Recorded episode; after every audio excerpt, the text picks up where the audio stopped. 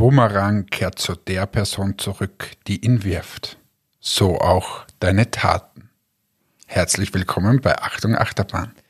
Hallo Hannes, liebe Zuhörerinnen und Zuhörer, herzlich willkommen. Welch, du schaust mich etwas entgeistert an. Welch tiefgründiges Zitat als Intro. Von wem ist das Zitat? Wenn du der Welt etwas Gutes gibst, dann wird dein Karma mit der Zeit gut sein und du wirst Gutes erhalten.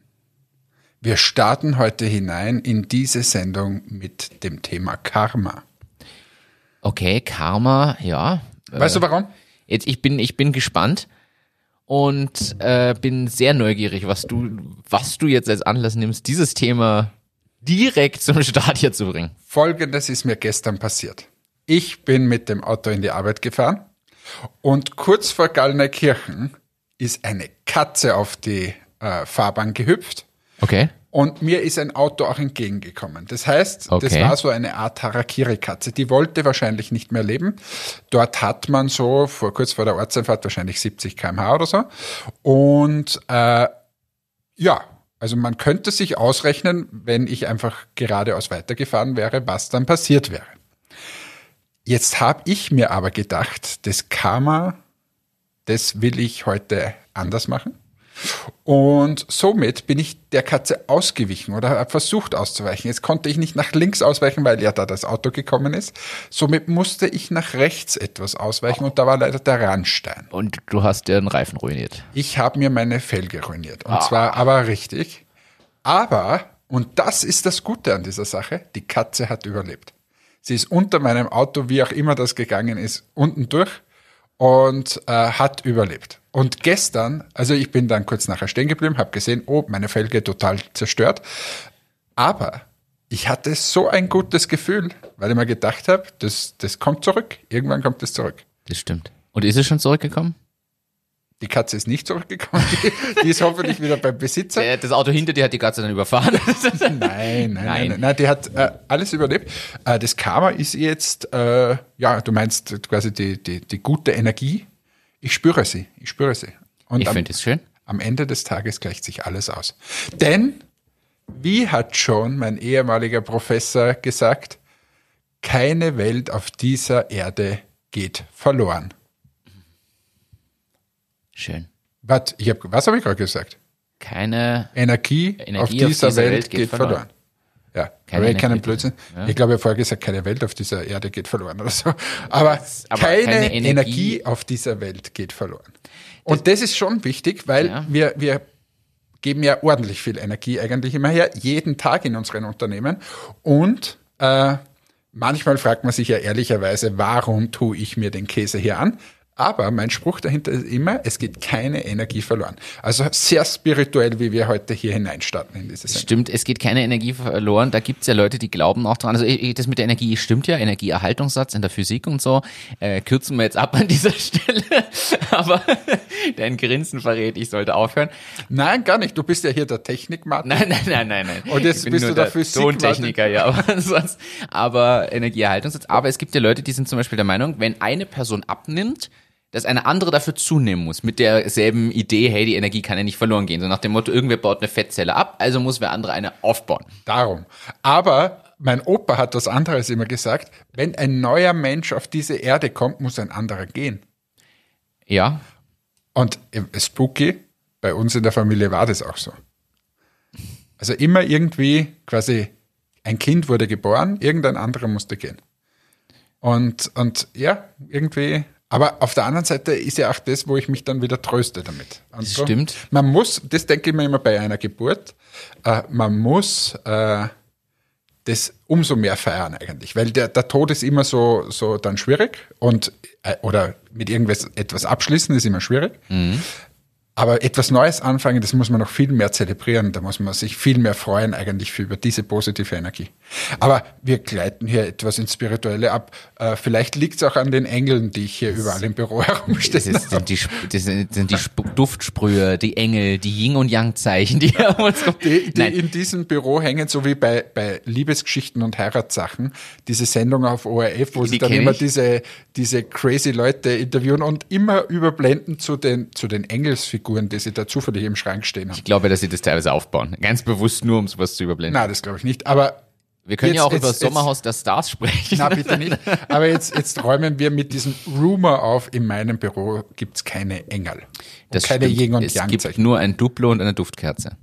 Richtig, Duftkerze gibt Und schon. du hast dein Wasserglas nicht mitgenommen. Du hast nur das äh, Summer Edition Energy Getränk vor dir stehen. Ich bringe die, den Sommer wieder hier auf, auf den Tisch. Es schmeckt doch wirklich nach Sommer. Wir haben übrigens über dieses Büro schon ein Feedback bekommen. Bei der letzten Aufnahme, die wir hier gemacht haben, hat man scheinbar die Straßenbahn gehört. Diesmal habe ich hinter mir wieder Walls aufgebaut, um das noch besser abzuschirmen. Und ich muss aber ja, leider und, sagen. Und wir hatten letztes Mal das Fenster offen. Ah. Und ich habe es heute zugemacht clever. Dafür. Ja, aber ist das, ist das, jetzt ganz ehrlich, muss ich mal kurz, ist es ein Problem für unsere Zuhörerschaft, dass man hier eine Straßenbahn hört? Nein, denn das zeigt, dass es das Leben ist. Ich sag's nochmal. Achtung, mal. Straßenbahn. Man, man, muss ja froh sein, wenn du hier das Fenster aufmachst, dass du nicht die Leute vom Sexshop äh, hörst. Die sind nämlich tatsächlich gegenüber. Wir senden wieder mit Blick auf Sexshop und Tankstelle aus dem Entmetics Büro. Traumhaft. Willkommen zu Folge schön, 36. Nach sechseinhalb Minuten willkommen in Folge 36, wenn ich mich nicht verzählt habe. Keine Energie geht auf dieser Welt verloren. Finde ich, finde ich gut.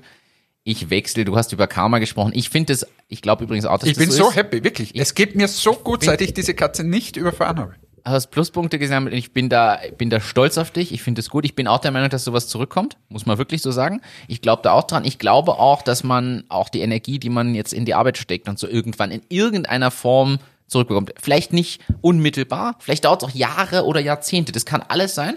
Ich glaube aber, dass das irgendwann kommt. Ich hoffe es zumindest.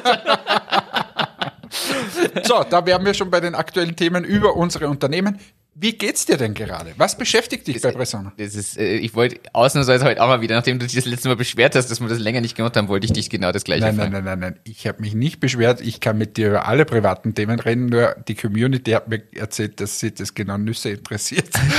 Und wir vielleicht wieder ein bisschen mehr über unsere Unternehmen ja, wie, reden sollten. Wie geht's? Also wir haben erstens wen vor jetzt ist ja schon fast zwei Wochen da. Wir haben vor zwei Wochen wieder einen neuen Kollegen dazu bekommen in der Assistenzstelle. Du hast ihn schon Super kennengelernt, lieb. den Rami. Äh, Rami, falls du das hier hören solltest, hallo. Er ist jetzt seit zwei Wochen da. Es fühlt sich schon wieder an, als ob er seit drei Monaten da wäre, sagt er selber auch.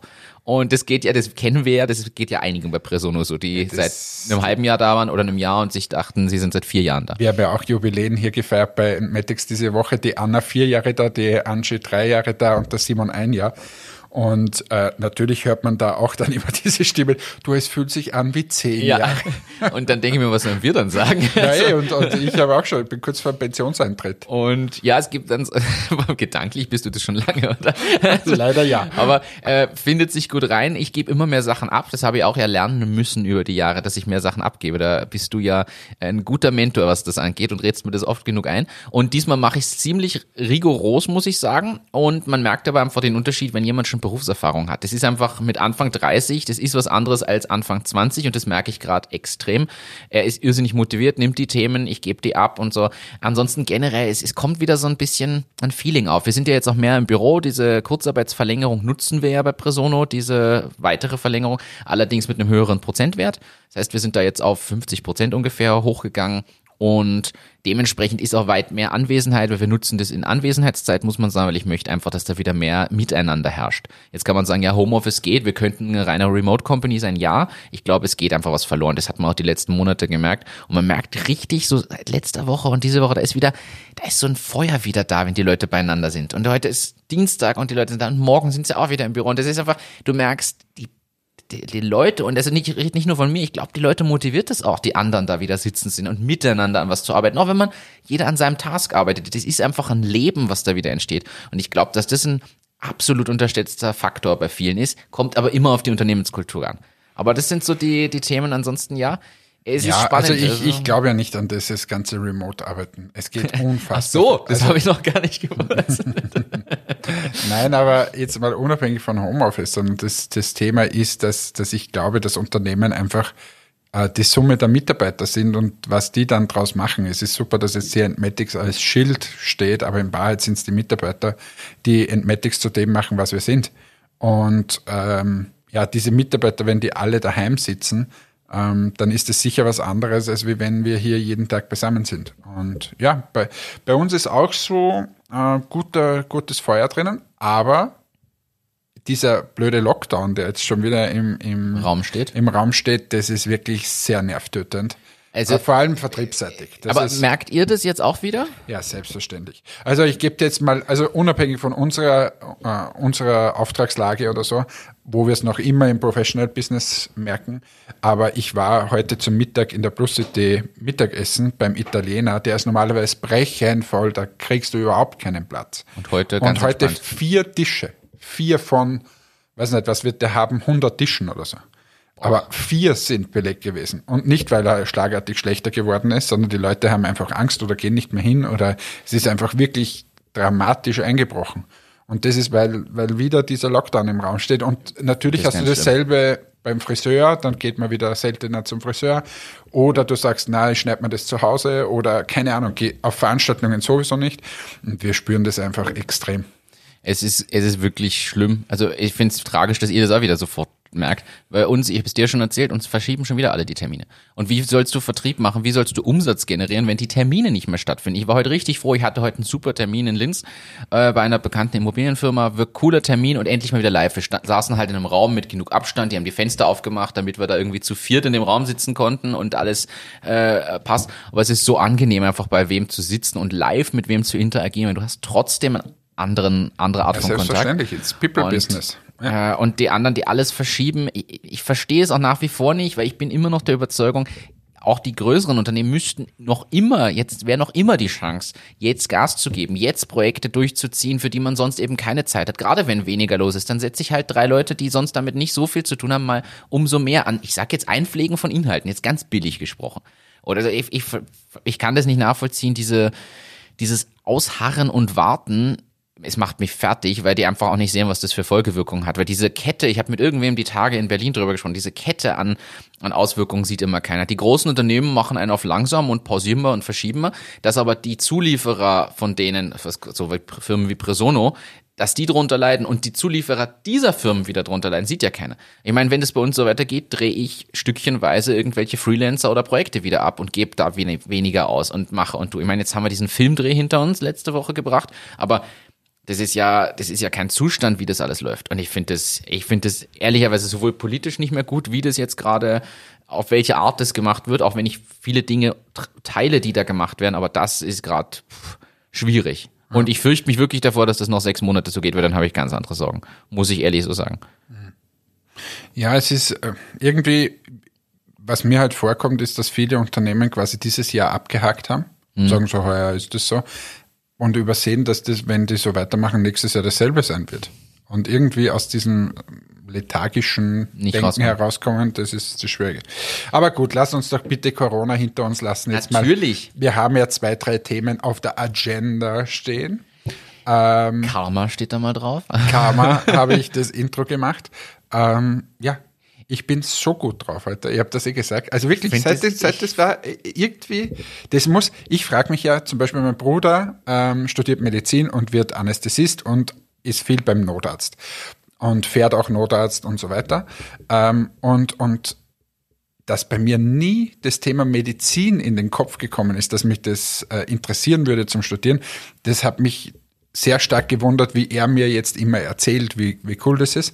Und einfach auch diese sinnvolle Tätigkeit. Er hat mir jetzt am Wochenende, am Wochenende habe ich ihn gesehen, hat er mal wieder erzählt, ein, ein, was war das? Ein neun, neun Monate altes Kind oder so.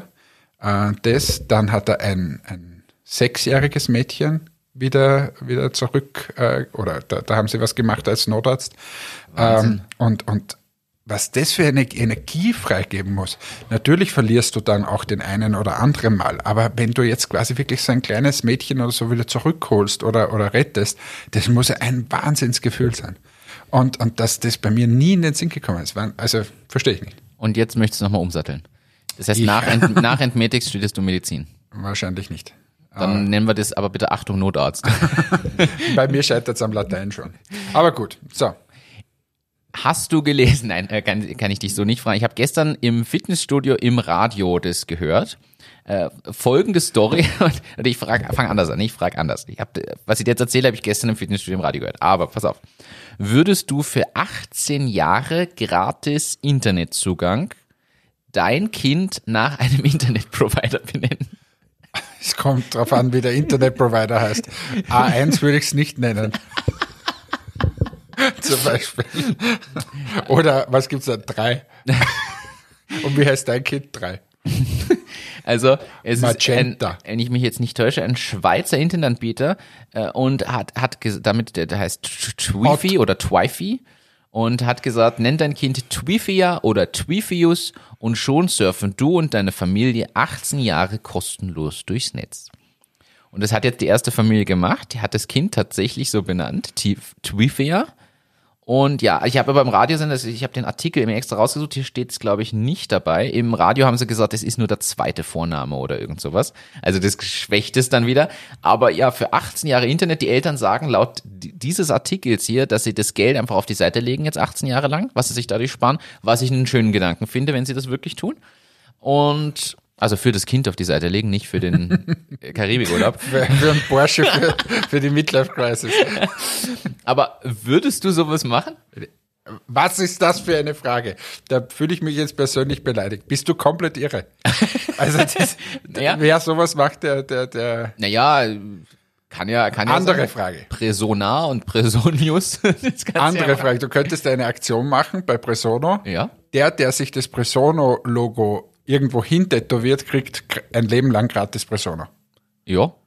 Würdest du das machen als Persona? Kommt auf die Größe des Tattoos und die Stelle an. Wenn jetzt irgendwer dann sagt, lass ich mir auf den Hintern tätowieren und hab das ja, na, es muss schon eine Stelle sein, die. Ja, Entschuldige, wenn, also als, als Firma musst du das immer machen. Es gibt keine geilere Werbung. Aber, also als, als, als quasi User, ist wurscht, wie, wie klein die Stelle ist, ist doch ja, aber ich würde, also ich muss ehrlich sagen, ich würde das machen. Wenn jetzt jemand kommt und sagt, hier ist das echte Tattoo vom Presono-Logo mit Schriftzug daneben, dann würde ich es machen. Weil nur das Logo, weißt du, das kann man nicht zuordnen. Das kann bei uns ein Fuchs sein, das kann was anderes sein, so, das kann ja. die zwei. Nein, es muss schon Presono drunter stehen. Genau. Am besten noch mit einem QR-Code daneben tätowiert, mit dem man sich registrieren kann. Der wirbt dann für andere. ja, aber, aber das ist doch komplett absurd. Nein, würde ich natürlich nicht machen. Würdest du nicht machen. Bin froh, dass Anna Anna heißt. Ja. Und nicht A1. Die Frage kann ich aber weiterführen. Wie wichtig findest du, und das ist ja, kann man fast schon eine Kategorie eigentlich draus machen. Äh, ich bin nicht sicher, ob das da jetzt passt, aber wir könnten das eigentlich machen. Step by step legst du los.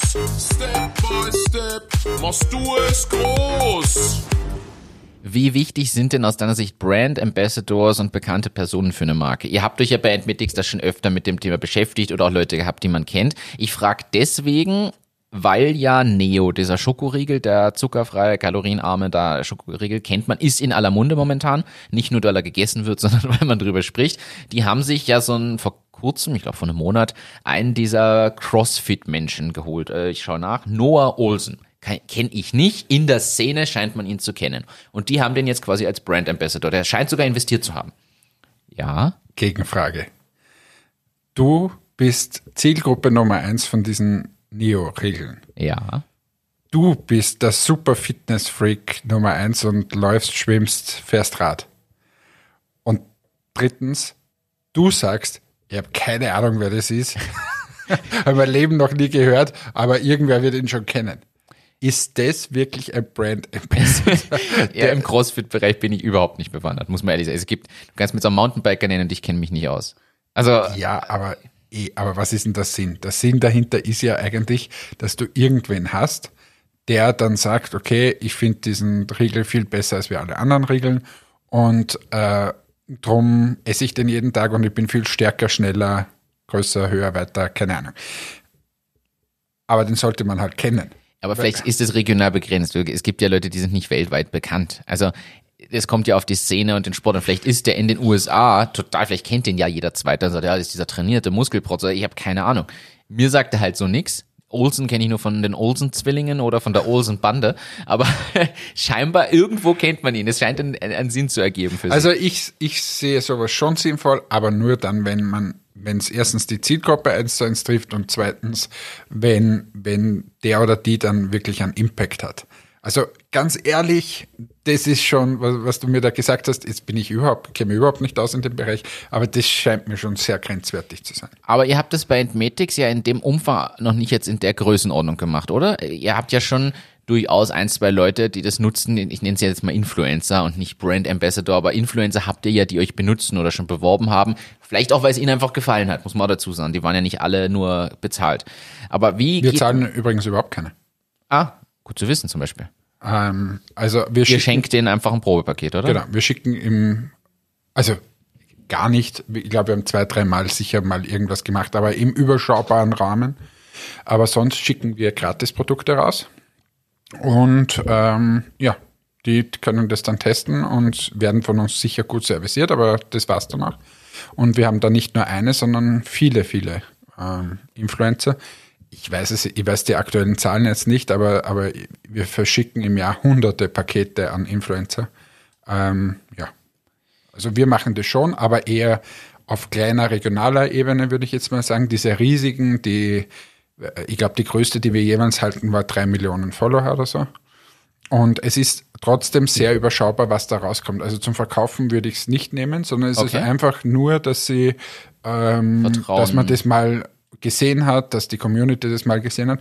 Wenn du aus meiner Sicht verkaufen möchtest, musst du dir tatsächlich so ein Gesicht nehmen, die unter Vertrag nehmen und diese Person dann ähm, konsequent, also oder diese Person muss die Zielgruppe konsequent bespielen mit Inhalt. Das heißt, die muss dann, was weiß ich, die Entmatic-Streifen jede Woche einmal anwenden. Oh, jetzt habe ich es zufällig im Bad gefunden. Oh, jetzt nehme ich es hier und ah, ich habe es immer dabei. Und das muss über Monate gehen, dass dann irgendwann was passiert.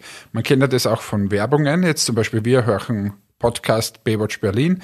Ähm, und da kommt immer wieder die Werbung von irgendeiner Sprach-App oder so. Ich glaube, wenn sie es jetzt noch fünfmal sagen, dann lade ich sie mir runter. Bubble übrigens. Also, ja genau, Bubble. Und irgendwann lade ich sie mir dann am Ende des Tages runter. Und, und das ist ähnlich bei Influencern. Nur weil einmal wer irgendwas äh, präsentiert, das sagt überhaupt noch nichts aus. Es sei denn, er präsentiert es mit Presono. okay, äh, wie würdest du aber rangehen, wenn man jemanden einschränken will auf seine Zielgruppe? Gerade wenn man mehrere Zielgruppen anspricht, Produkt XY. Äh, wie würdest du, kann man einen Tipp geben jetzt für diese, im Sinne von Step by Step, in kurzer Form, wie man an sowas rangeht? Jetzt an die Influencer kommt man ja ran, da gibt's ja Listen für, gibt's ja sogar Agenturen für, über die man das machen könnte. Oder man recherchiert einfach selber. Wenn man die, die Zeit hat, ist ja bei Social Media recht simpel. Man Oder idealerweise folgt man der Person sowieso, weil es für die Zielgruppe relevant ist. Aber wenn ich jetzt wirklich sage, ich möchte irgend so ein, so wie du es jetzt beschrieben hast, so ein, nennen wir es dann wieder Brand Ambassador gewinnen, der wirklich da dafür steht, wo man das dann mit, damit verbindet. Äh, Gibt's da irgendwas, wo du sagst, so könnte man rangehen? Oder habt ihr vielleicht sowas euch schon mal überlegt und deshalb kannst du jetzt hier ein bisschen quasi eine Blaupause skizzieren, wie man das machen könnte? Ich kann die Blaupause skizzieren, aber ich, äh, wir haben sogar sowas an der Schublade liegen gerade und bearbeiten das Als gerade. ob ich es gewusst hätte. Aber danke der Nachfrage. Ich sage jetzt den Namen natürlich nicht, an was wir da arbeiten. Aber grundsätzlich, wie gesagt, also entweder schicken wir sehr äh, breit in die Mikro-Influencer-Geschichte hinein. Ähm, das hilft immer dann für diese kleine regionale Zielgruppe und eher Imagegewinn. Ähm, oder, so wie wir es jetzt gerade vorbereiten, eher in die größere Schiene. Das sind dann wirklich Namen, die man auch kennt. Ähm, und dort geht es darum, mit dieser Person tatsächlich einen Plan auszuarbeiten und zu schauen, okay, was, wie kannst du unsere Marke, als erster muss die, meiner Meinung nach, die, die Person die Marke mal lieben. Weil wenn sie das nicht verkörpert, dann glaubt man da das nicht. Das muss authentisch sein. So, wenn dem so ist, ähm, dann überlegt man sich, was könnte sie präsentieren, wie könnte sie es präsentieren und so weiter. Und jetzt einmal rein ein bisschen geschäftlich zu gehen. Ähm, man überlegt sich auch, ob man für die vielleicht eine eigene Linie macht. Äh, ob man die irgendwie sogar incentiviert und beteiligt und so weiter, damit quasi der, die Power, die darüber kommt, noch mehr ist. Und äh, so versuchen wir jetzt gerade was auszuarbeiten. Also vielleicht in ein paar Wochen. bin ich, bin ich gespannt, äh, ob und wann ihr dann drüber sprechen könnt. Aber so ähnlich war es ja auch bei, bei Neo. Der hat sich, hat ja quasi auch investiert. Also das habe ich gelesen. Äh, ich gebe den Link dazu. Der hat auch investiert. Und da kommen wir jetzt aber zu einem spannenden Punkt, dann nehme ich gleich dem nächsten Thema, aber auch von Neo. Neo hat ja eine Aktiengesellschaft jetzt kürzlich gegründet und wirbt online sogar damit. Ich habe jetzt sogar die Werbung gekriegt. Du kannst ja ab 1000 Euro jetzt quasi Anteile an Neo holen, weil sie international größer expandieren Stehen möchten. aber extrem unter Kritik. Muss man. Ja? Hast du gelesen? Nein, das ist mit der Kritik. Also- ich habe nur gelesen, dass sie die AG gegründet haben und warum, weil sie halt leichter an Beteiligungen und so. Also auch unfassbar gefährliches Halbwissen, was ich jetzt da habe, aber stehen unter Kritik und zwar aus folgendem Grund, dass dort irgendwie nicht das gesamte Neo eingebracht wurde, sondern nur Teile davon. Die, die Vorstände sind wiederum die Geschäftsführer von vorher, die beziehen ein gutes Gehalt. Okay. Und so weiter. Also das sind ein paar so, also alles sauber. Ja.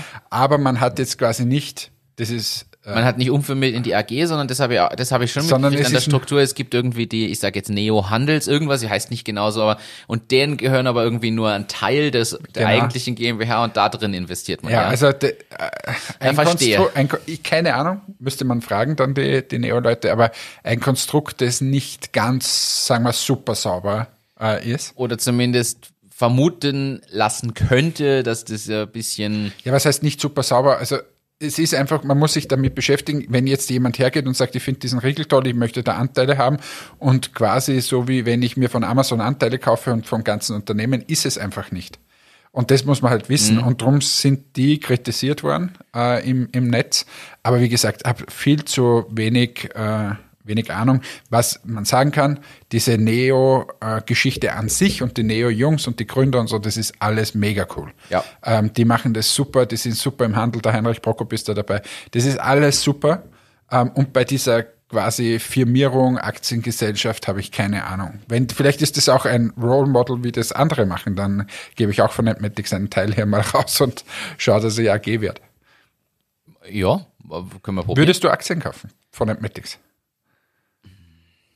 Was, na, sag mal, sag mal, na, na, sag, was ist denn los? Aus, es, es, kommt, es kommt auf den Preis an. Also jetzt zum Beispiel bei Neo geht's ja erst ab 1000 Euro. Ich habe bei Neo das gelesen, habe mir gedacht, geil, bin ich dabei. Würde ich für, so für 300 Euro. Bei Entmatics wäre ich auch dabei, aber es kommt auf den Aktienpreis an und die Ab Mindestabnahmemenge, muss ich ehrlich sagen. Und du darfst nicht vergessen, ich bin halt nicht in der Beautybranche. Ich glaube an euch und euer Team und euer Produkt. Aus dem Grund würde ich es machen aber nicht, weil ich mir mit der Branche irgendwas groß anfangen kann. Wohingegen ich wahrscheinlich mich leichter täte bei eher was Technischem oder was Sport. Wie wir ja wissen, du bist der Technik-Martin da.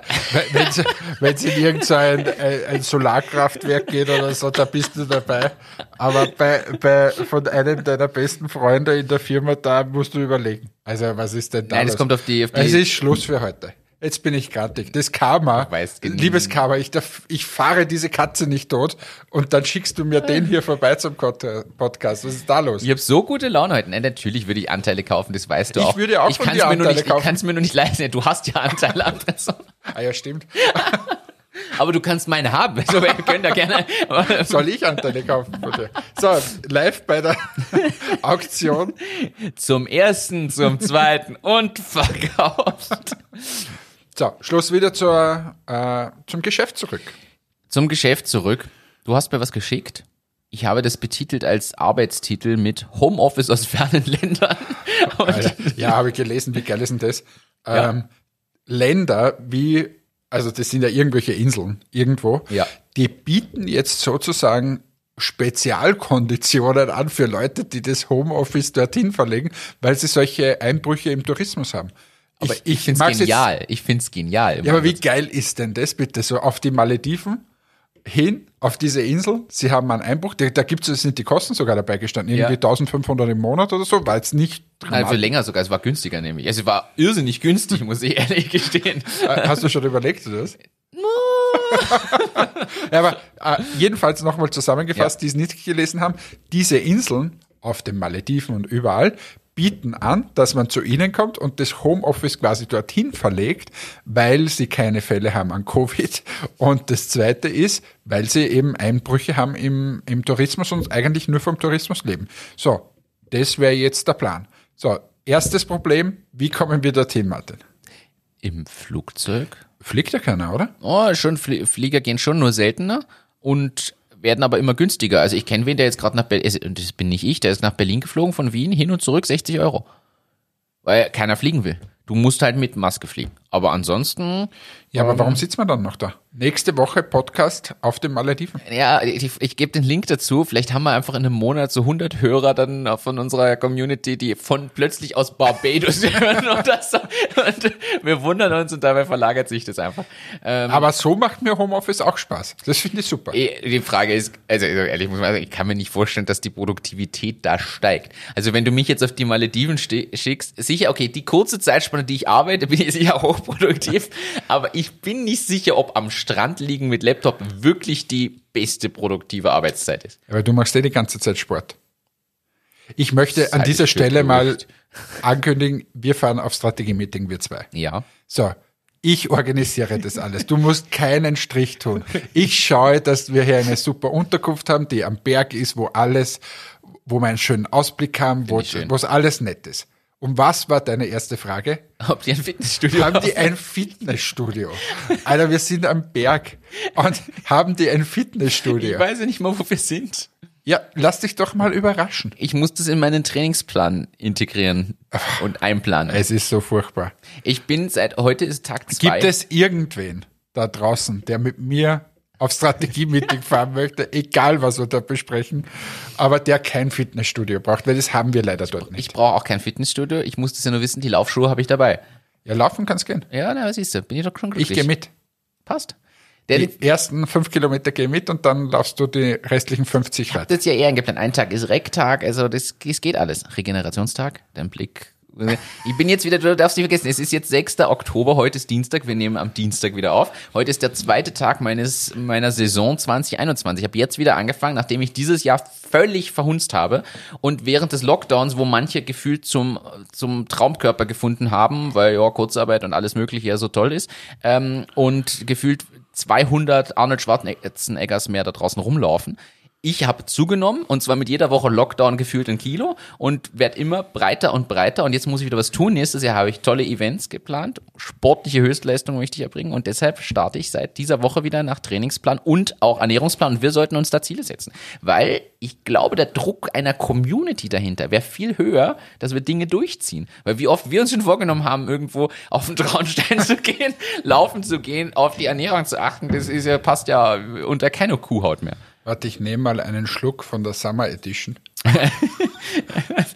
also ich bin da, ich musste jetzt wieder wirklich dranbleiben und achte seit gestern auch wieder viel konsequenter auf meine Ernährung. Also heute schon Tag zwei, wo ich auf meine Ernährung Da ist ja alles super.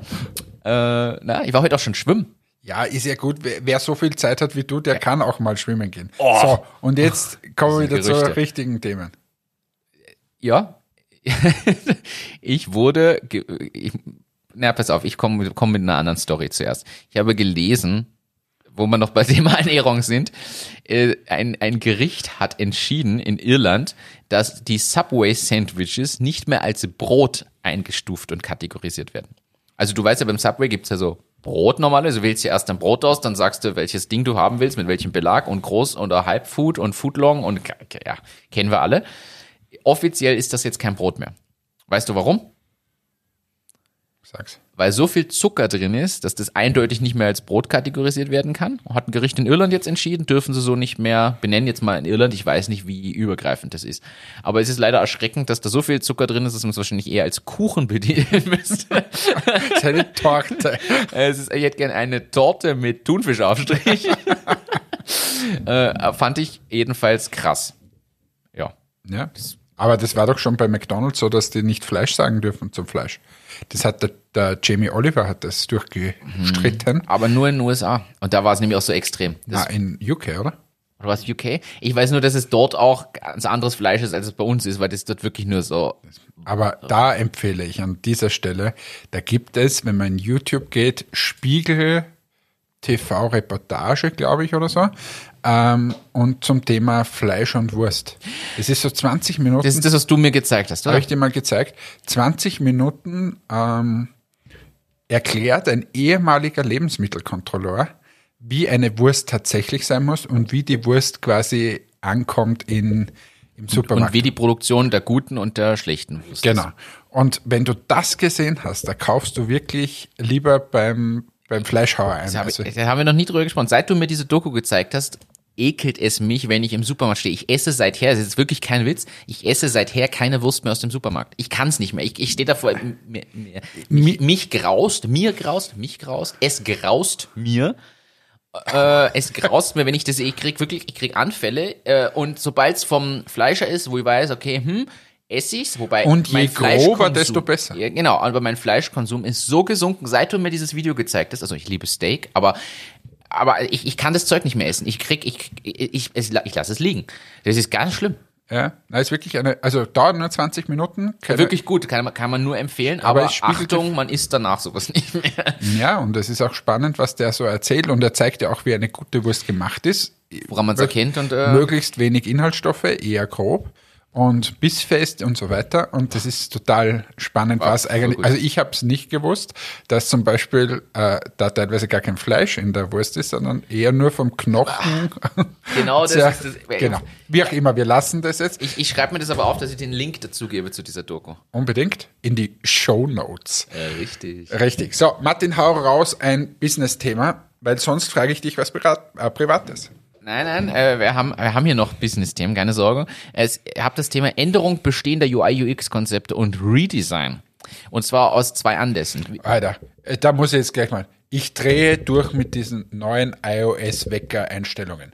Passt, du hast genau das Thema Wirklich? Es ist genau das Thema. Es sind zwei Anlässe für mich. Das eine ist das Wie neue Wie beschissen neue kann iOS. man das machen? Ja. Also wirklich, dieses alte Wecker-Design. War super, mit diesen Rotationsdingern groß einfach. einfach ganz ja. einfach. Jetzt hänge ich dort, das ist wirklich, wer sich das einfallen hat lassen, das ist ja nur beschissen. Und für mich ist jetzt die Frage, also ich, ich, ich gebe dir den Hintergrund da bekannt. Erstens, Wikipedia hat angekündigt, dass es ein Redesign geben wird. Ich habe mir das schon angeschaut, die Entwürfe, das schaut aus wie vorher. Der Button ist ein Stück höher und das Logo ist, also tut mir leid, das kann man sich ersparen. Ich habe jetzt gedacht, boah, da kommt mal ganz neues Look and Feel. Nein, es sind Kleinigkeiten.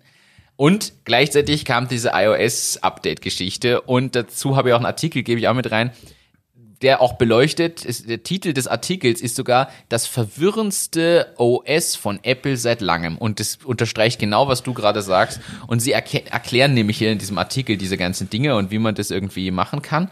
Wobei Aber ich manche Sachen ja cool finde.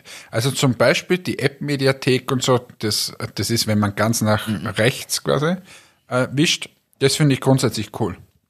Aber für mich das Schlimmste an dieser Sache ist tatsächlich äh, das Uhreneinstellen beim Wecker. Das Uhreneinstellen beim Wecker, weil das brauche ich jeden Tag.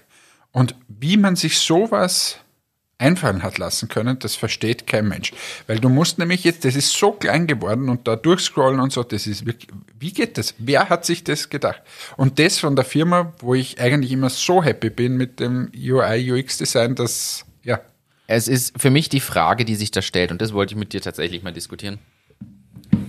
Ist es notwendig, dass man, wenn man so weit ist mit einem Produkt, einer Lösung, einer Software, immer noch so viel umschmeißt und umreißt. Also, wie gesagt, Wikipedia finde ich ja charmant, weil diese kleinen Änderungen haben wahrscheinlich einen Grund, einen Sinn. Das ist im kleinen Fall, das fällt den meisten Usern nicht mehr auf, finde ich in Ordnung. Könnte man sogar noch mehr machen, optisch, aber das ist dann optische Geschmacksfrage. Aber bei diesem iOS-Thema ist ja das, die Sache, da kommt ja immer noch regelmäßig was Neues. Und es gibt Features, die ergeben Sinn. Ich finde diesen Indikator zum Beispiel, wenn Mikro oder Kamera genutzt werden, super man weiß zwar ohne Erklärung nicht, wofür da plötzlich ein Punkt in der Ecke ist. Ja, aber erklär's unserer Community. Ich glaube, das wissen ja viele gar nicht. Also im neuen iOS, kann man gleich sagen, iOS 14, haben wir oben rechts, da wo der Empfangs, über, ich glaube, über dem Empfangsding, oder? Wo das Netz steht und der Empfangsbalken ist, erscheint ein orangefarbener oder grüner Punkt, wenn entweder Mikrofon oder Kamera ähm, be, ja, benutzt werden. Also das ist, gibt's, kennt man ja von den Laptops auch, dass dann Licht leuchtet neben der Kamera und so ist der Gedanke auch dort, dass man das erkennt, wenn irgendeine App Zugriff hat auf die Kamera oder aufs Mikrofon, dann erscheint dort ein Punkt. Und ich glaube, grüner Punkt ist die Kamera, orangefarben das Mikrofon oder so. Das heißt, auch Apps, die im Hintergrund irgendwas tun, wenn da plötzlich ein orangefarbener Punkt ist, weiß man, ah, jetzt greift gerade eine App auf irgendwas zu sieht man auch einfach die Kamera oder das Video einschalten, dann sieht man, dass da diese Punkte erscheinen. Finde ich cool. Zum Beispiel das finde ich super. Stört nicht, ergänzt sich, ist nicht selbsterklärend, aber okay.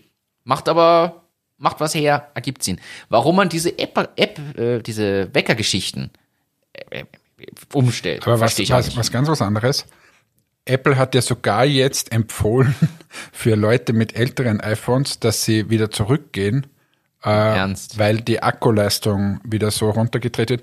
Und die sind ja sogar verklagt worden für das und haben auch verloren. Mhm. Dass sie quasi über diese Updates die, die alten Geräte so langsam und, und sterben lassen. Akkus sterben ja. lassen, ja. Und jetzt haben sie das schon wieder. Also die sind schon auf einem sehr schmalen Grad, finde ich, unterwegs. Und es ist wirklich, ich finde es, ich finde es wirklich schlecht. Ähm, Was liest du jetzt nebenbei? Ich lese, wie man das mit ein Tipp für den Wecker. Äh, ein Tippen auf diese Uhrzeit erlaubt nicht die Eingabe der gesamten Uhrzeit, sondern Stunden, Minuten müssen einzeln angetippt werden. Ähm, ja, aber das ist ja, das ist ja ein kompletter Blödsinn. Wurscht, beendet man ja. dieses Thema. Es Jedenfalls ist, ist die Frechheit. Frage für mich, muss da immer noch so viel sein? Warum macht man nicht nur eine Kleinigkeit, optimiert die Effizienz, vielleicht auch diese Akku-Thematik, statt jedes Mal so viele Neuerungen zu bringen? Und das ist für mich schon eine Frage, die man sich stellen kann. Ich glaube, in der Phase, wo Presono zum Beispiel ist, ist durchaus noch wichtig, dass du große Updates machst, viele sowohl Neuerungen als auch UI, UX-Überarbeitung, weil da gibt's wirklich noch viel. Aber so lange, wie es das äh, Apple-Betriebssystem, egal jetzt ob am, am Laptop oder am Smartphone oder Tablet gibt, da frage ich mich, warum müssen die immer noch alles umreißen und ständig anders machen? Es gibt Optimierung, es gibt Potenzial, ich bin bei dir, da sind ein paar spannende Dinge dabei. Aber muss das alles geballt sein? Kann das nicht stückchenweise über einen längeren Zeitraum sein? Und ist es überhaupt noch notwendig? Ja, die sind so unter Druck, dass sie einfach, in Wahrheit brauchst du doch nicht jedes Jahr oder jedes zweite Jahr ein Handy. Und dann willst du das aber, weil bessere Akkulaufzeit und so, das ist so der Druck, glaube ich. Aber ich verstehe nicht mehr, warum, warum macht man nicht, ich sage jetzt ehrlich, klingt jetzt sehr, ich weiß, das ist jetzt sehr extrem. Schmeiß die Hälfte der Belegschaft bei Apple raus, bring nur alle drei Jahre ein neues Handy mit einem neuen Ding und so raus und alle sind immer noch glücklich weil Kosten reduziert, du machst alle drei. Ich glaube nicht, dass die Belegschaft das Problem bei Apple ist. naja, da sind mehr als 200 Entwickler für so eine App. Das ist, ja, da schon, aber, Nuller ranhängen. Ja, eh, aber selbst wenn du die 2000 rausschmeißt, wird jetzt Apple nicht reicher oder weniger reich sein. Na, aber äh, ich will ja nur gleichzeitig die Kosten senken. Wenn du von vornherein einen anderen Plan hast und nicht jedes Jahr auf, wir müssen, müssen, müssen. Ich ja, aber da geht es um was anderes. Da ist eine der, da geht es um hunderte Milliarden Euro. Nicht ein bisschen, sondern da geht es ja nicht um die paar tausend Entwickler wie bei Presono ein paar Entwickler, sondern da geht es ja um, um Aktienkurse und so weiter und die müssen einfach immer was Neues bringen und die müssen den Leuten zeigen, dass sie sich weiterentwickeln. Ja, aber das, das geht ja irgendwann nicht mehr. Das ist ja auch dieses Streben nach ja, immer mehr, mehr, mehr, ja, funktioniert ja irgendwann nicht. Jetzt sind wir schon wieder so philosophisch. Aber das ist ja. Ja, aber das ist ja, jetzt mal ganz ehrlich, wir das jetzt philosophische Fass auf. Warum Wachstum? Warum Wachstum? Das Ding ist, theoretisch kannst du hergehen und sagen, so, ich habe jedes Jahr ein Wachstum aufgrund der Löhne, die wir da so, also die, die Steigerungen, das muss ich irgendwie abdecken. Ja. So. Das ist das Einzige, was du machen musst. Ab dem Zeitpunkt, wo du Break-Even bist. Wo du Break-Even bist, ja. Aber sagen wir mal, ein Unternehmen, so, super solide, macht 100.000 Euro Gewinn im Jahr. Beispiel. Jetzt steigen die Löhne für das nächste Jahr ähm, um 50.000. Dann macht das Unternehmen nur mehr 50.000 Euro Gewinn, wenn es gleich bleiben will. So, würde auch nichts passieren. Ist noch immer positiv, hat halt unter Anführungsstrichen der Unternehmer 50.000 Euro weniger. Mal so. angenommen, er wird bei 100.000 bleiben, muss er quasi muss er die 50.000 50 Euro steigern. Ja. Aber zeig mir ein Unternehmen, das nur so wo das mittlerweile so läuft. Das gibt's keins. Eh nicht, aber es ist ja auch, also. Und jetzt, warum? Die Frage ist, warum? Warum muss man immer in so, in so zweistelligen Wachstumsbereiche äh, sein? Da kam ja dann lange Zeit dieses Argument, naja, wenn jemand investiert und das auf die Bank legt, dann kriegt er ja viel mehr. So, auch das möchte ich mal kurz äh, diskutieren, weil wenn du das heute langfristig auf die Bank legst, also keine Ahnung, bin jetzt nicht der Finanzexperte, aber mehr wie 6 Prozent glaube ich nicht, dass du da lukrieren kannst. Da musst eh schon gut sein, glaube ich. Also, du, nein, da musst du viel reinlegen. So. Und wenn du jetzt beim Unternehmen sagst, ja, ich habe heuer ein Wachstum von 6 Prozent, da wird dich jeder anschauen und sagen, warte mal, läuft's nicht. Und das ist schon so ein Thema auf der ganzen Welt, immer das höher, größer, weiter. Das, das ist, ist die Globalisierung, natürlich neue Märkte und du kannst immer quasi 100 Prozent fast wachsen. Aber, aber ist es das wirklich, was wir, nach was wir streben sollten? Eigentlich wahrscheinlich nicht. Da sind wir wieder beim Thema Zebra versus Unicorn und alle so Sachen. Also ich finde nur, die Frage ist ja, muss man, das weiß man ja auch überall, wo Aktien und so im Spiel sind, wenn irgendwer gewinnt, muss irgendwer anderer verlieren. Das, sonst funktioniert ja dieses System irgendwo nicht. Die ganze Sendung steht unter Karma. Das, aber es ist ja wirklich so. Ich finde es einfach so bedenklich, wenn man da mal wirklich drinsteckt und drüber nachdenkt und dann sich solche Firmen anschaut und was die machen. Und da sind wir, natürlich müssen die jetzt Innovationen bringen und mehr, mehr, mehr, aber es funktioniert ja irgendwann nicht mehr. Aber schau da, wie viel, alleine diese, wie viel Gewinn macht Amazon? Wie viel Gewinn macht äh, Apple und so weiter? Das ist ja abartig. Ja, das, stimmt. das ist wirklich abartig. Die sind reicher als wie Länder. Und äh, das ist so ein bisschen die Frage, warum muss Apple, selbst wenn Apple eine Milliarde Gewinn machen würde, ich meine, da würden dort alle zu weinen beginnen, aber das wäre ein Wahnsinn, eine Milliarde Gewinn. Und die reden ja von x Milliarden Gewinn. Also das ist für mich so nicht mehr greifbar. Es ist, es ist so fremd irgendwie, finde ich. Genau, und also da glaube ich, und vielleicht ist der Corona auch so ein Thema, aber wahrscheinlich wieder nicht, weil die Menschheit lernt ja wieder aus nichts. Aber warum muss das so sein? Warum muss man immer mehr, mehr, mehr, mehr, mehr? Das ist eine gute Frage. Warum muss man alles auf Pump machen, zum Beispiel? War schon in der Finanzkrise ein Thema. Wenn alles auf Pump, irgendwer muss das mal bezahlen. Ja. Irgendwer. Aber ja, zu philosophisch. Ich, so. ich switche das Thema. Ich habe was entdeckt. Leiten wir um so was ganz anderem recht spannend momentan. Wir hatten das vorhin schon über Fliegen und so. Äh, es wird momentan wenig geflogen. Es wird wieder besser, aber die Flugzahlen sind natürlich im Keller, also die Passagierzahlen und Umsätze dementsprechend. Wissen wir auch, es gab ja das ein oder andere kleine Programm zur Subventionierung von der ein oder anderen Fluggesellschaft. Hat man vielleicht von gehört. Jedenfalls habe ich aber gelesen, jetzt äh, ganz, ganz spannend. Ich gebe die zwei Artikel dann dazu. Ist, wenn man sich anschaut, was die Fluggesellschaften wert sind und was die Bonusprogramme wert sind, diese Meilen, die du sammelst, kommt man drauf, dass diese Meilenprogramme das sind, was Wert hat. Die Fluggesellschaften überhaupt nicht. Die haben das rausgerechnet. Diese Bonusmeilenprogramme sind ein Vielfaches wertvoller als die Fluggesellschaft an sich mit allen Flugzeugen und was da dahinter steckt. Ist das Meilenprogramm jeweils viel mehr wert als die eigentliche Fluggesellschaft. Wie? Äh, Weil das, naja, das, das, das Meilenprogramm hast du ja so viel Kundenbindungsthemen. Ich weiß nicht, was sie da alles im Detail zugrunde gelegt haben, da müsste ich mir auch noch tiefer reinlesen. Aber sie haben sich einfach angeschaut, okay, wie viele Leute nutzen diese Meilen, wie, wie viel konsumieren die dadurch auch, weil du sammelst ja mittlerweile Meilen nicht nur durchs Fliegen, sondern wenn du mit der Kreditkarte, die du dort quasi beziehst, mit einer bestimmten Bank zusammen, wenn du darüber bezahlst, sammelst du ja auch Flugmeilen und so. Das heißt, du hast ja eine gewisse langfristige Bindung zum, als Kunde an die Bank, beziehungsweise hast als Bank einen langfristigen Kunden der viel Umsatz generiert, weil er alles über diese Karte macht und dadurch entsteht ja ein gewisser Wert des Kunden und eine Bindung und diesen Wert haben sie als Basis irgendwie genommen. Und wenn sie das hochrechnen mit den Usern dieser Meilen und dieser Kartenbesitzer, kommen sie halt drauf, was da für ein Wert dahinter steckt. Und de facto ist aber natürlich ohne eine Fluggesellschaft, die nicht mehr funktioniert, nimmt keiner mehr das Meilenprogramm, du hast ja nichts davon. Ist ja übrigens ein guter Punkt. Ich habe auch relativ viele Meilen. äh, muss mal schauen, wann die verfallen. Ja, solltest du anschauen. Weil äh, das ist schon ein Thema. Also wir haben ja da Hunderttausende Meilen leider. Und äh. das ist das tatsächlich, und das ist auch in dem Artikel, kommt es so gut rüber, die Meilen bringen dir ja auch nichts mehr. Also dieses Kundenbindungsprogramm hängt ja von einer stabilen Fluggesellschaft ab, weil wenn du die nicht mehr einlösen kannst, die Gesellschaft nicht mehr gibt, hast du auch Pech, dann ist es auch wieder nichts wert.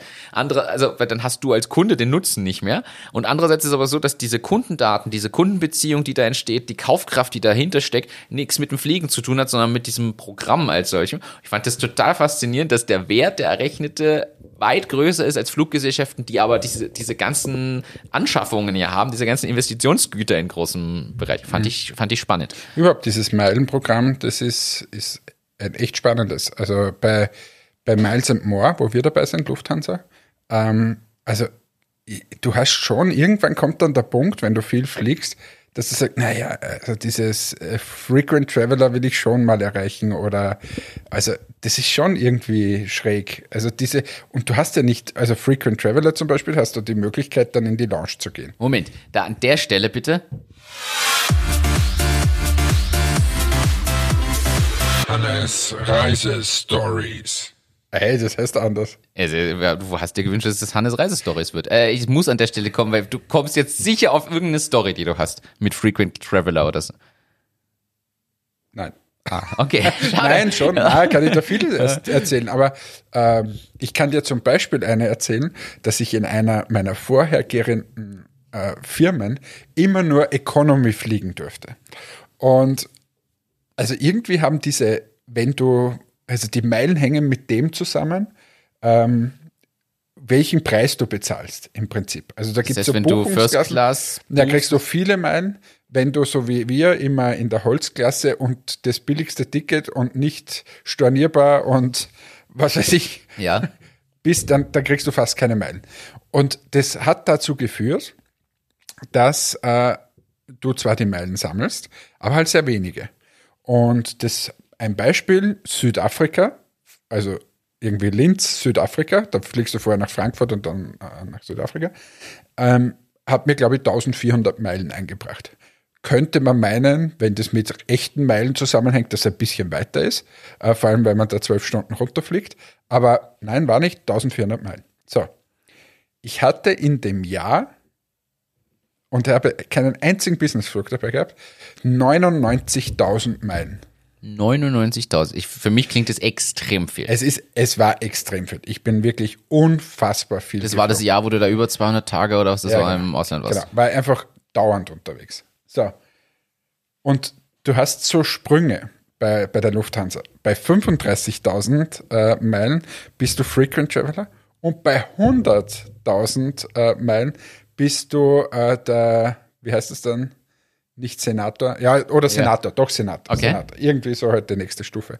Und da könntest du in die bessere Lounge gehen, kannst du wen mitnehmen und so weiter. Und du warst bei 99.000? Und ich war bei 99.000 und es ist sich nicht um die Burg ausgegangen. Dann habe ich dort bei der Lufthansa angerufen, ob es möglich wäre, 1000 Meilen. Und die haben bitte gesehen, wie oft ich in einem Flieger gesessen bin in diesem ja. Jahr. Also wirklich immer so, ja, du fliegst jetzt da nach Spanien und hast nachher 350 Meilen. So war das die ganze Zeit. Und äh, das war furchtbar und sie haben es mir nicht gegeben. Oh. Und da war aber dann zum Schluss schon, ich habe echt überlegt, ob ich jetzt noch irgendwo hinfliege und mir einfach das kaufe, weil da war dann schon der Ansporn so da. Ja. Also es war komplett irre. Und ist das dann dauerhaft oder fürs nächste Jahr oder wie ist das? Das geht Status? dann, ich weiß es nicht, ich glaube ein Jahr hast du dann den Status oder zwei, da musst du das eh wieder erreichen. Hätte ich nie im Leben erreicht. Oh. Aber was, was du halt schon hast bei, bei diesem Senator-Ding da, ähm, du kommst dann in die gute Lounge. So, und jetzt kommen wir jetzt zu, diese, zu diese Stories. Weil wenn du heute in so eine Frequent Traveler Lounge gehst, da sitzen ja mit dir 700 Leute. Mhm. Und äh, ich mein, ist immer noch besser wie die 7000 draußen. aber da wo ich sitze. Ja, okay. Aber, aber es, ist, es ist kein Unterschied de facto mehr. Ähm, vor allem, Fun Fact, die Chinesen sind es an dieser Stelle wieder und Inder, die extrem in diese, in diese Lounge hineindrängen, weil die halt so viel fliegen. Aber, und dann in der, in der Senator-Lounge, wenn du dort mal bist, da ist es einfach wirklich ruhig. Und wenn du viel unterwegs bist, ebenso 200 Tage im Jahr, dann bist du eigentlich schon manchmal ganz froh, dass du in diese Lounge gehen darfst und dass da Ruhe ist. Das glaube ich, ja. Und, und das, das haben wir, das war so mein Ansporn, warum ich gerne Frequent Traveler wurde oder eben fast der Senator wurde, einfach um eine Ruhe während des Reisens zu haben und kannst ja auch dort schlafen in dieser Lounge. Das heißt, du landest in Frankfurt um vier in der Früh und um 10 Uhr geht der Weiterflug, kannst dort schlafen, duschen. So Schlafkabinen oder sowas. Ja, genau. Also kannst duschen und so Geil. weiter. Ja. Und natürlich besseres Essen und so weiter. Aber, und jetzt kommt es zu dem Thema, was es wirklich bringt, also wenn jemand sich interessiert für sowas, ist, wenn du mal ein Problem hast, da gibt es ja da draußen zum Beispiel am Frankfurter Flughafen, äh, sind ja normalerweise, sagen wir, irgendwie sein Sturm und sie verschieben 17 Flüge. Dann gibt es ja da diesen Lufthansa-Counter, wo dann wirklich 2000 Leute anstehen. Ja. So. Du hast aber. Und in der Lounge hast du aber die Möglichkeit, dich direkt. Direkt anzustellen dort und das sind von mir aus 20 Leute vor dir. Und ah, das, das ist wirklich zahlt sich dann wirklich was das, das ist ein Tipp eigentlich Reisetipp. Also wenn jemand ein Flugproblem hat rein in so eine Lounge. Und in dieser Lounge sind üblicherweise auch solche Service Center und die helfen dir weiter. Vor allem das zahlt sich ja manchmal sogar du kannst ja auch einzeln das buchen dass du in so eine Lounge darfst irgendwie. Das kostet dann halt 50 Euro oder so. Genau. Aber wenn ich mir jetzt vorstelle dass da gerade mein Flug in die USA gecancelt wird und ich muss dringend rüber und so dann sind die Desto 50 Euro wahrscheinlich es wert dass ich in die Lounge komme um um dort aber mit wem Absolut. zu sprechen, der sich eine Lösung äh, bemüht. Erstens sind sie freundlicher, dann sind, weil da sind auch nicht so viele Leute. Also wenn sowas ist, du hast in Frankfurt ein Riesenproblem zum Beispiel, wie ich hatte mal sowas, wo, wo irgendwie ein Sturm war. Sie haben alle Langstreckenflüge nach, also rausgeschickt und haben die Zubringer erst später landen lassen. Somit stehen da auf einmal wirklich 10, 20.000 Leute und warten auf einen Weiterflug. Ähm, und wenn du das dann hast, dann ist der erste Weg, muss in so eine Launch sein. Wenn du nicht Frequent Traveler bist, dann kaufst du dir das, Ja. weil dann kommst du quasi schnell dran. Und warum ist das wiederum wichtig? Weil dort werden dann so Hotels vergeben. Also das heißt, du musst jetzt da eine Nacht in Frankfurt bleiben oder so. Und dann bist du unter den ersten, keine Ahnung, Wenn du 100 unter den zumindest. ersten bist, dann kriegst du erstens die schöneren Hotels und zweitens ist es viel, viel angenehmer, als wenn du der, der 9750. bist, der wieder irgendwo einkasaniert der noch wird. mit dem Bus zwei Stunden Ja, weil- in irgendein weil sie- Motel fährt. ja, genau. weil, ergibt Sinn. Aber wa- was waren denn das jetzt alles für Tipps? Ja, du ist hast mich gar nicht vorbereitet drauf. Nö. Ich habe übrigens auch noch den anderen Jingle, also Hannes Reisetipps gibt's auch noch, keine Sorge. Heute habe ich den falschen gespielt quasi eigentlich, muss man sagen. Okay. Ja. Finde ich aber spannend, da kann man sich wirklich was mitnehmen. Also an alle, die fliegen, ist zurzeit halt nicht so, zurzeit halt nicht so das Thema. Ich habe noch was. Hast du gelesen? Amazon. Das findest übrigens nur du lustig. Ah, das Ich sag's stimmt. Aber es muss auch Dinge geben, die nur ich lustig finde. Also ich habe es nicht gelesen, weil ich Amazon, nicht lesen kann. Amazon versucht sich jetzt wieder mal im Luxusbereich. Also Amazon hat ja nicht unbedingt den Ruf des Luxusstores, weil es halt alles gibt, alle möglichen Anbieter und so weiter. Und sie starten jetzt die sogenannten Luxury Stores als separaten Bereich, vorerst mal nur in den USA. Und das Problem ist ja, Amazon ist nicht exklusiv. Also der, die Wirkung von Luxusmarken verschwindet dort, ja, weil jeder darauf zugreifen kann. Scheinbar wird's für jeden leistbarer. Vielleicht gibt's geht's noch um Rabattaktionen und, und, und. Und es wird halt gemischt mit allem Möglichen, weil da ist einfach vom Entmatics-Streifen bis zum USB-Ladegerät gibt's halt alles. Also quasi vom Luxusgut zum, zum elektronischen Gut. Na, sie starten jetzt wirklich, äh, versuchen es wieder, scheinbar gab es schon Versuche in diesem Luxussegment. Und nun starten diese Luxury Stores und da gab es sogar eine Pressemitteilung dazu. Habe, kann ich dazu geben, den Link habe ich. Und sie bieten diesen, da ist so ein besonderer abgetrennter Bereich dann in Amazon drin und dort gibt's Add-ons für die Seller, zum Beispiel ein View in 360 Degrees Feature irgendwie, wo du dein Produkt quasi dreidimensional abbilden kannst und reingeben kannst. Und die Besucher haben quasi ein besonderes Erlebnis, wie die Produkte dort dargestellt Aber ist das quasi für werden. einen Seller? Habe ich jetzt. Ja, für den Seller, der hat diese Zusatzoption quasi, damit er das einen Anreiz hat, überhaupt diesen Luxury Store zu nutzen als Seller. Und gleichzeitig der Kunde hat ein besonderes Kauferlebnis dort drin, weil es quasi abgetrennt ist vom normalen Amazon und auch anders mit anderen Features Das angereichert. übrigens, weiß ich gar nicht, ob wir das jemals im, im, äh, im Podcast hatten, aber das werde ich extrem oft gefragt, wie das mit Amazon so läuft, dort Ja. zu verkaufen. Und es kennen sich einfach extrem wenige Damit aus. halbwegs aus, wie das System läuft. Magst du das mal in Ruhe irgendwo erläutern, wie man da reinkommt, so im Sinne von Step by Step und so? Schon wieder, heute zum zweiten Na, Mal. will, sollen, wir, sollen wir das heute noch bringen? Ja, wie, wie, viele Minuten haben wir jetzt schon? Oh ja, ein bisschen, äh, bisschen was. Wird eine längere Folge, wenn wir das jetzt machen. Aber von mir aus können Aber wir das wir, was heißt bisschen was? Bei, bei welcher Wir sind Minute? bei Minute 58. oh, nein, das verschieben wir. Das ist so ein Cliffhanger auf Das ist nächstes der Mal. Cliffhanger. Äh, aber nehmen wir das mal auf. Äh, machen wir erklärst du mal, wie Amazon funktioniert. Ja, Also, also, du, äh, das weiß ich jetzt wiederum nicht, aber, aber so grundsätzlich, so Grundsätze, was ist Seller, was ist Vendor, was ist äh, FBA, was ist keine Ahnung, ähm, das könnte man alles mal bringen. Okay. Äh, bin ich, finde ich spannend. Finde ich wirklich spannend. Und das mit dem Luxusbereich, wie gesagt, geht aktuell nur in den USA. Aber ich dachte mir, ich erzähle Du, das mal. letzte Story für heute, Ja. weil sonst ist mir die Karina böse, wenn wir es nicht bringen. Ja, äh, bitte, bitte haus raus. Und zwar dieser Turnschuh, den sie uns geschickt hat. Ähm, Ja, unbedingt, unbedingt. Weil das verschieben wir jetzt schon dreimal. Sie hat mir das damals geschickt. Ich finde die Story super, super cool. Und warum wir haben auch? ja sogar am Telefon schon wir haben 30 es am, Minuten ja, genau, wir haben es am. Telefon schon diskutiert, aber wahrscheinlich gerade deswegen haben wir es nicht gebracht. Aber ich bringe es kurz auf, dieses Thema. Ähm, also danke, Karina für den Artikel. Es gibt einen Turnschuh, der wirbt damit, dass man ihn nicht besitzen kann. Und äh, zwar so, dass du ein so ein äh, Recurring Business aufziehst, so ein Abo. Genau, also für den Käufer ist ein Abo-Modell Und für On-Running, das ist die Marke, kann man ruhig so nennen, nachdem ich seit dem ersten Modell On-Running-Läufer bin und massiv viele Paar von denen habe, stehe ich auch dazu.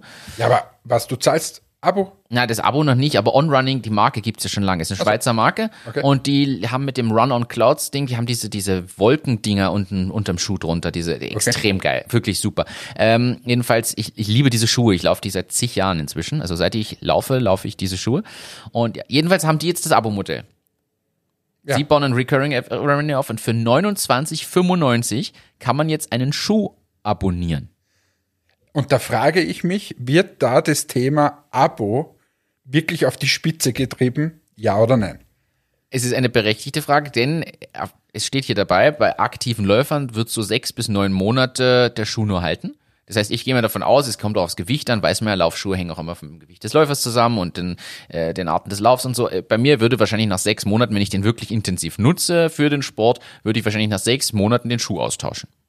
Aber wie funktioniert das? Schickst du denen das dann zurück und sagst, ha, ich habe den jetzt tot gelaufen? Und dann schicken sie mir ein neues Paar. Und jetzt muss man aber dazu sagen, der Clou fehlt ja noch, die Dinger sind recycelbar. Weil sonst regt sich jetzt sofort jeder von unseren Hörerinnen und Hörern auf und sagt, boah, ihr preist da nur diese Sachen an. Nein, die sind recycelbar. Aus welchem Material sind sie? Aus Bohnen. Wer hätte das gedacht? Also mega cool. Also schon irgendwie was zum Nachdenken, wie ich finde.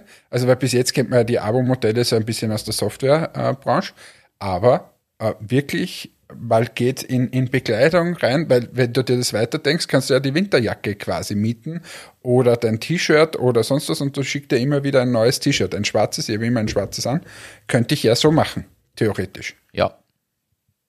Stimmt. Die Frage ist aber, ich, ich, ich ehrlicherweise, also rein preislich, meine, es ist vegan, es ist nachhaltig, ist alles schön und gut und ich kriege regelmäßig neue Schuhe. Aber im Monat 30 Euro, runden wir mal. Im Monat 30 Euro sind 360 Euro im Jahr. Mal angenommen, ich würde nicht alle sechs, sondern alle neun Monate tauschen. Äh, 360 Euro im Jahr hätte ich quasi einen Schuhwert von, ich runde jetzt mal irgendwo so um die 250 bis 280 Euro wahrscheinlich in der, in der Range. Ja, ist da das, das nicht wert oder was? Naja, ich gebe viel für die Schuhe, ja, die kosten, wenn ich mir normalerweise ein normales Paar von diesen Schuhen kaufe, zahle ich zwischen 120 und 170 Euro. Äh, muss man jetzt ehrlich sagen, und die laufe ich aber mindestens ein Jahr, teilweise länger, nachdem ich so viele Paare habe, dass ich abwechsel. Und das ist schon ein Punkt, bin ich nicht ganz sicher. Ich finde es spannend, ich bin auch gespannt, ob's, äh, ob das angenommen wird. Äh, interessant ist die Info hier in dem Link, den ich auch dazu gebe. Also erstens kommen die Schuhe im Herbst 2021 erst raus. Sie machen jetzt so eine Art Crowdfunding. Du kannst dich jetzt schon anmelden, dein erstes Abo. Bist du jetzt angemeldet? Nein, habe ich nicht gemacht, weil es mir wirklich, also ich invest, ich kaufe mir lieber zwei neue Paar Schuhe davon. Ich würde die sogar kaufen. Diese, ich finde die irrsinnig schön, die Schuhe. Gefallen mir wirklich gut. Ich würde die auch gern Probe laufen, aber ich schließe jetzt sicher kein Abo ab. Da muss ich ehrlich sagen, weil bei, bei Laufschuhen, ah, da bin ich noch nicht ganz dabei. Das, da das Abo. Aber guter Übergang zu was anderem, was wir jetzt auch für nächste Woche ankündigen. Ja. Wir wurden angefragt bezüglich einem Weinabo. Da bin da, ich dabei. Da bin ich ja eindeutig dabei. Absolut. Bringen wir aber nächstes Mal, wenn dann die Flaschen am Tisch stehen. Und da kündige ich an, wenn wir diese Kiste bekommen, dann machen wir das so, dass wir dieses, äh, diese Weinkiste während des Podcasts austrinken. Austrinken. Da sind drei Flaschen Wein drinnen. Au, das da, wird aber dann eine lange Folge. Das wird, na, wieso eine Stunde? Das ist eine lustige Folge, die wir da haben. Du hast Ziele. Na sicher, das ist so mein äh, Lifetime-Goal, mit dir drei Flaschen Wein während eines Podcasts zu trinken. Das wird trotzdem eine lange Folge. Das wird eine lustige Folge. Eine, machen wir für Folge 40. Das ist eine Partyfolge. Also, wir haben für nächste Woche schon geplant Amazon. Wir haben geplant Wein trinken. Wir haben geplant gute Laune. Bevor du dich verabschiedest. Ja, ich möchte mich jetzt verabschieden. Nein, eine Sache muss ich noch einspielen und ich will deine Reaktion danach noch einfangen können. Deshalb hindere ich dich am Verabschieden, mhm. verabschiede ich danach. Es dauert 55 Sekunden. Ich starte jetzt etwas. Wir fordern jetzt schon seit ein paar Wochen dazu auf, schickt uns eure 120 Sekunden Pitches. Und man muss wirklich sagen, wir haben schon was gekriegt. Gestern, gestern, äh, der, der Klaus von Fresh hat mir das geschickt. Er hat gesagt, cool, ich freue mich da. Also schickt uns das bitte. Und nachdem das bisschen Sagen nicht reicht, habe ich mir was überlegt und ich möchte deine Reaktion darauf einfangen. Danach darfst du dich verabschieden.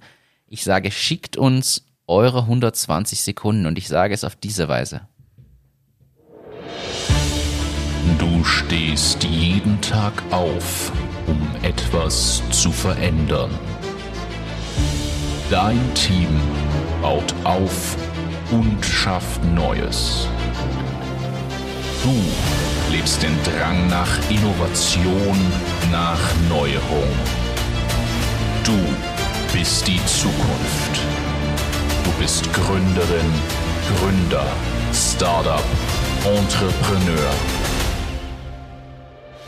Erkläre uns, was ihr tut in 120 Sekunden. 120 Sekunden. Pitch dein Unternehmen.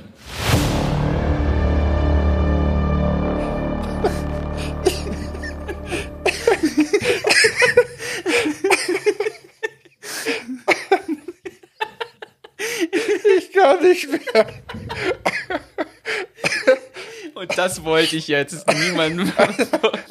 Hast dir sämtliche Sicherungen geputzt? was machst du da? Bist du Roland Emmerich? Wenn jetzt der Präsident auch noch spricht, dann, dann retten wir die Erde. Machst du jetzt Kinotrailer? Ich glaube, ich breche weg. Mit dieser guten Laune entlasse ich euch für nächste Woche. Adios, muchachos. Ciao, Papa. Euer Hannes. Danke fürs Einschalten, fürs Dabeisein. Teilt uns, shared uns, abonniert uns, schickt uns eure 120 Sekunden, erzählt uns, was ihr so macht. Danke fürs Dabeisein. Bis zum nächsten Mal. Wir wünschen euch einen schönen Tag, schöne Woche, schönes Wochenende. Bis dann. Ciao, ciao.